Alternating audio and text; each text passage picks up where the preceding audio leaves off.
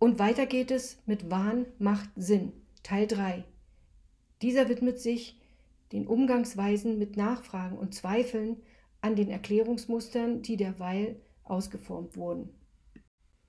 Es ist also die dritte Phase, die von Baschwitz bezeichnet wurde als die Hochphase der Durchsetzung deformierten Denkens im sozialen Handeln mit Hilfe von Manipulation und existenzieller Gewaltanwendung. In Bezug auf den Hexenwahn ist die dritte Phase, die Durchsetzung des deformierten Denkens, dadurch geprägt, dass das theoretische Konstrukt Hexerei vollständig entwickelt ist. Es wird daraus nunmehr eine strukturelle Umorientierung in den sozialen Systemen vorgenommen. Die angebliche besondere Schwere und Hinterlist der Hexen rechtfertige, dass die bestimmten vorhandenen sozialen Kompetenzen des sozialen Gemeinwesens für Wahrnehmen, Definition und Bearbeiten problematischer Sachverhalte in Zusammenhang mit Zauberei und Magie ausgeschlossen werden, negiert werden, abgesprochen werden.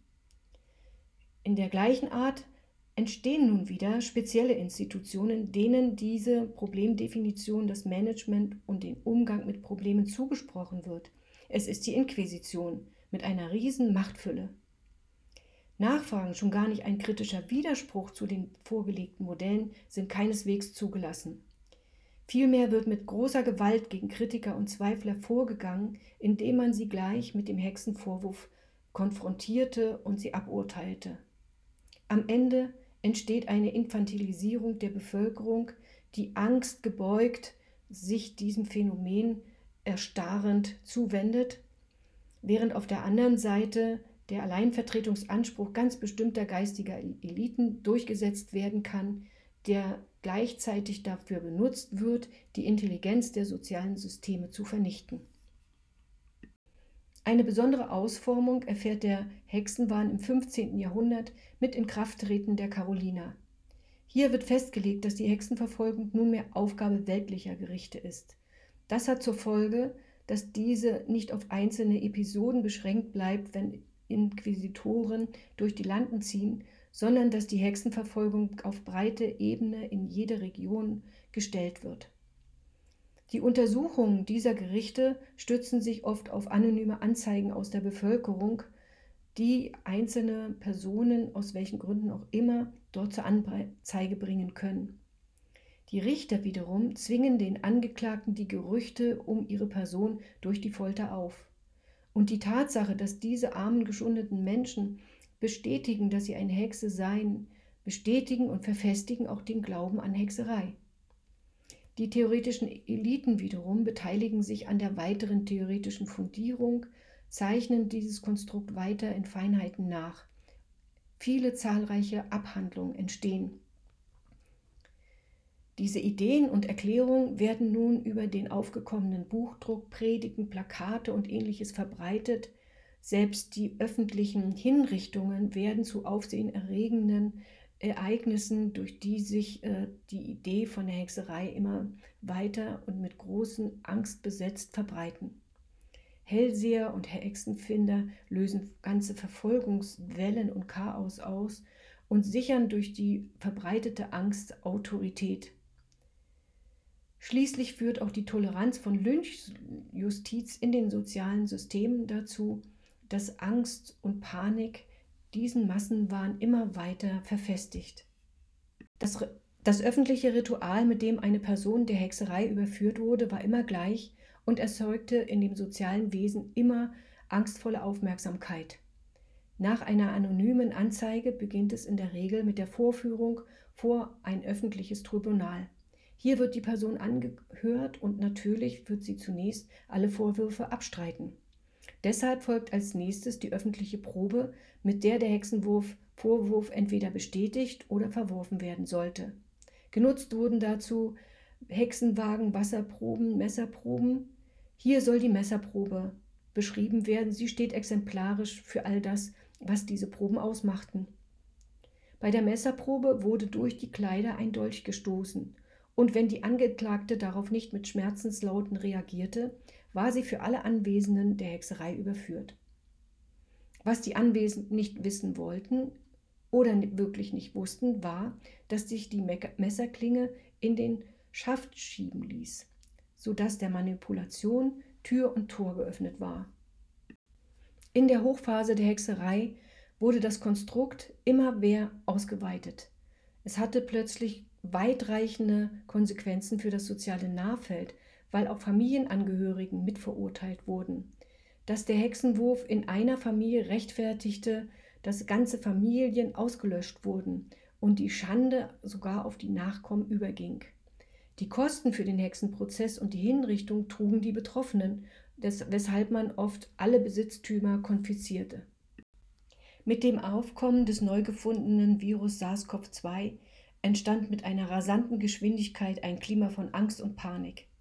SARS als Abkürzung für schweres akutes respiratorisches Syndrom ist ja streng verbunden mit Husten, Atemnot, Kurzatmigkeit und kann auch in Lungenentzündung im Extrem sogar in Schocklungen übergehen. In seinen milden Formen ist es jedoch von grippalen Infekten, von Grippeerkrankungen und Erkältungen nur schwer zu unterscheiden. Dies führte folgerichtig zu größter Verunsicherung bei vielen Teilen in der Bevölkerung bei den geringsten eigentlich bekannten Symptomen. Dies wiederum führte dazu, dass schon bei diesen Symptomen rasant und schnell nach medizinischer Hilfe nachgefragt wurde und diese Kapazitäten schnell an seine Grenzen brachte. Aber nicht nur die Hauptsymptome einer Covid-19-Erkrankung ähnelten den regelmäßig saisonal aufkommenden Erkältungskrankheiten. Auch mögliche Nebensymptome wie Kopf-, Rückenmuskel- und Gelenkschmerzen, Appetit- und Gewichtsverlust, Übelkeit, Bauchschmerzen, Erbrechen und Durchfall, all das passte eben eigentlich auch zu den gewöhnlichen Erkältungskrankheiten. Das sorgte nun wiederum für große Verunsicherung in der Bevölkerung, vor allen Dingen bei denjenigen, die sich ängstlich beobachteten und dann die eigentlich bekannten Symptome bei sich auch feststellten. Sie suchten sehr umgehend nach medizinischer Hilfe, weil sie sich auf dem Weg in eine tödliche Erkrankung wähnten. Auch im Hilfesystem wurden diese Erkrankten zunächst unter Covid dargestellt. Sie füllten damit die Fallregister, selbst dann, wenn diese Erkrankung nicht über einen Test bestätigt wurde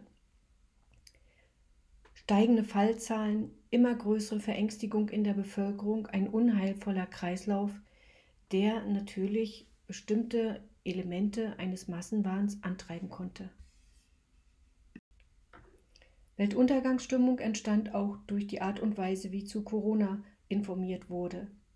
Der Bevölkerung präsentierte man quasi im Halbstundentakt mit den täglichen Nachrichten positive PCR-Tests als Infektionen. In der Regel als abstrakte Zahlen, die man über die Tage aufsummierte. In der Folge entstanden riesengroße Datenmengen, die beängstigten. Im gleichen Atemzug wurde auch über Verstorbene berichtet, auch die wieder in absoluten Zahlen und aufsummiert. Viele Tage und Wochen gab es quasi gar keine Information dazu, dass man an dieser Erkrankung überhaupt auch genesen könnte. Was schließlich sollte man sich darunter vorstellen, wie eine solche Covid-Erkrankung aussehen könnte? Immerhin lagen zu 80 Prozent der positiv gekennzeichneten Personen auch klinische Informationen vor. Die berichteten davon, dass 44 Prozent der Betroffenen mit Husten, 36 Prozent mit Fieber, 21 Prozent mit Schnupfen und 20 Prozent mit Halsschmerzen zu kämpfen hatten. Nur 3% entwickelten die gefürchtete Pneumonie und 14% hatten derart heftige Krankheitssymptome, dass sie tatsächlich in ein Krankenhaus einzuliefern waren. Interessant war, dass in der 17. Kalenderwoche schließlich deutlich wurde, dass es ein typisches Symptom, nämlich den Verlust von Geruchs- und Geschmackssinn, äh, zu dieser Covid-19-Erkrankung dazugehört, dass die wurde dann auch mit registriert für etwa 16 Prozent der Fälle. 30 Prozent hatten immerhin keine oder nicht für Covid-19 bedeutsame Symptome. Also alles in allem eine Erkrankung, die keineswegs lebensbedrohlich und tödlich war, wenngleich für viele sehr unangenehm. Zu den Horrormeldungen zu SARS-CoV-2 gehörte, dass dieses Virus so neuartig sei, dass es dem menschlichen Immunsystem quasi unbekannt ist und man schutzlos ausgeliefert sei. Aber es zeigte sich schon sehr zügig, diese milden Symptome, die die, meisten Personen zu bewältigen hatten, erklärten dies auch, dass 20 bis 50 Prozent der untersuchten Personen schon lange vor der Pandemie Gedächtnisimmunzellen hatten, die auf das neue Virus ansprachen. 81 Prozent der Personen, die noch gar keinen Kontakt mit dem neuen Coronavirus hatten, verfügten auch über kreuzreaktive T-Zellen, die sie aus den Auseinandersetzungen mit den bisherigen Coronaviren erworben hatten. Alles in allem zeigte sich, dass es in der Bevölkerung durchaus eine Hintergrundimmunität gegeben hat, die aus den Infekten durch andere Erkältungsviren entstanden war. Angst und Panik entwickelte sich in der Bevölkerung auch durch die Aussage, dass dieses Virus außergewöhnlich infektiös sei. Und hier werden wahrscheinlich an geschichtliche Bilder erinnert, die sich mit der Pest, Cholera und den Pocken verbinden. Die Frage war also, wie infektiös ist es denn tatsächlich? Die Infektiosität entwickelt sich natürlich nach der Art und der ausgeschiedenen Zahl von Viren und danach, wie lange und unter welchen Umständen Viren überhaupt überleben können in Bezug auf Temperatur, Luftfeuchte und Oberflächen und in der Art der Exposition. Zieht man all diese Faktoren bald zusammen, dann ergibt sich, dass das Virus durchaus nicht so infektiös ist, wenn man dazu zum Beispiel vergleicht Ebola, HIV und AIDS, Mumps, Polio, Pocken oder die Masern. Also auch hier eine ziemlich überzogene Darstellung, die diesen Panikmodus immer wieder anschob. Zu den angstmachenden Botschaften in Zusammenhang mit Covid-19 gehörte auch die Idee, dass sich die Pandemie explosionsartig ausdehnen würde, weil sie sich in eine exponentielle Entwicklung weiter verbreiten würde. Die tatsächlichen Zahlen zeigen auch hier bei diesem Virus, dass es tatsächlich zu einem Anstieg der Infektionen kommt, der aber keineswegs mit einer exponentiellen Entwicklung zu tun hatte. Viele einschneidende politische Maßnahmen wurden der Bevölkerung begründet durch ein Erkrankungsgeschehen, das man so noch nie gesehen hätte. Aber allein der Blick auf die Jahre 2018, 19 und die damals grassierende Grippewelle enttarnte diese Aussage als Lüge. Schon an der Zahl der Influenza-Fälle, aufgeschlüsselt nach Schwere der Erkrankung wie Pneumonie, Beatmung, akutes Lungenversagen und Tod, hat gerade dieses Jahr weit mehr Anstrengungen gekostet, diese Grippe zu bewältigen, als das bisher durch Covid je herausgefordert war. Eine besondere Bedeutung in der Auseinandersetzung um politische Maßnahmen kam der Tatsache zu, dass man an Corona tatsächlich schwer erkranken und versterben kann. Allerdings rechtfertigten die empirischen Daten dazu keine Hysterie. Schon im Frühjahr zeichnete sich ab, dass die hauptbetroffenen Gruppe ältere, über 80-jährige Patienten waren mit mehreren Vorerkrankungen. Für diese ließ sich eine Sterberate zwischen 7 und 10 Prozent nachweisen. Allerdings, je jünger die Betroffenen wurden, die an dieser Viruserkrankung auch tatsächlich erkrankten, umso geringer wurden die Sterberaten und pendelten sich auf unter 1% ein. Also keineswegs Anlass für eine große Hysterie. Selbst im Herbst 2020, als die Lockdowns mit dem Hinweis auf die steigende Zahl der Verstorbenen gerechtfertigt wurden, ließen sich dazu kaum empirische Belege finden. Zwar stieg auf der einen Seite die Zahl der positiven Tests, die der Bevölkerung immer wieder als Infektionsfälle dargestellt wurden, deutlich an, aber die Zahl der daran Verstorbenen stieg keineswegs proportional und im gleichen Umfang.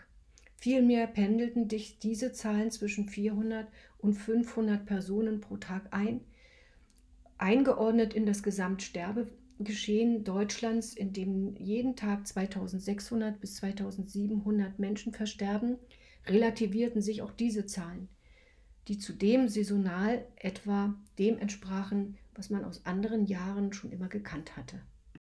Die internationale Beobachtung des Sterbegestehens im Zusammenhang mit Corona sorgte schließlich dafür, dass selbst die WHO ihre ursprüngliche Einschätzung einer höchst tödlichen Erkrankung durch Corona revidieren musste, weil sich eben deutlich zeigte, dass bis unter 65-Jährige mit einer Sterberate von 0,14 Prozent zu rechnen hatten und über 65-Jährige mit etwa 5,6 Prozent, aber auch nur dann in diesem Umfang, wenn schwere Vorerkrankungen vorlagen.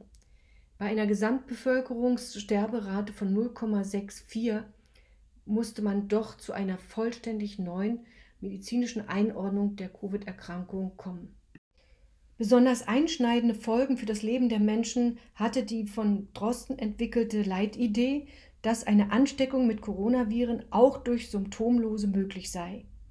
Diese Idee entwickelte er anhand einer einzelnen Falldokumentation, in der eine chinesische Geschäftsfrau offenkundig in Deutschland äh, kontaktierte Personen angesteckt hatte.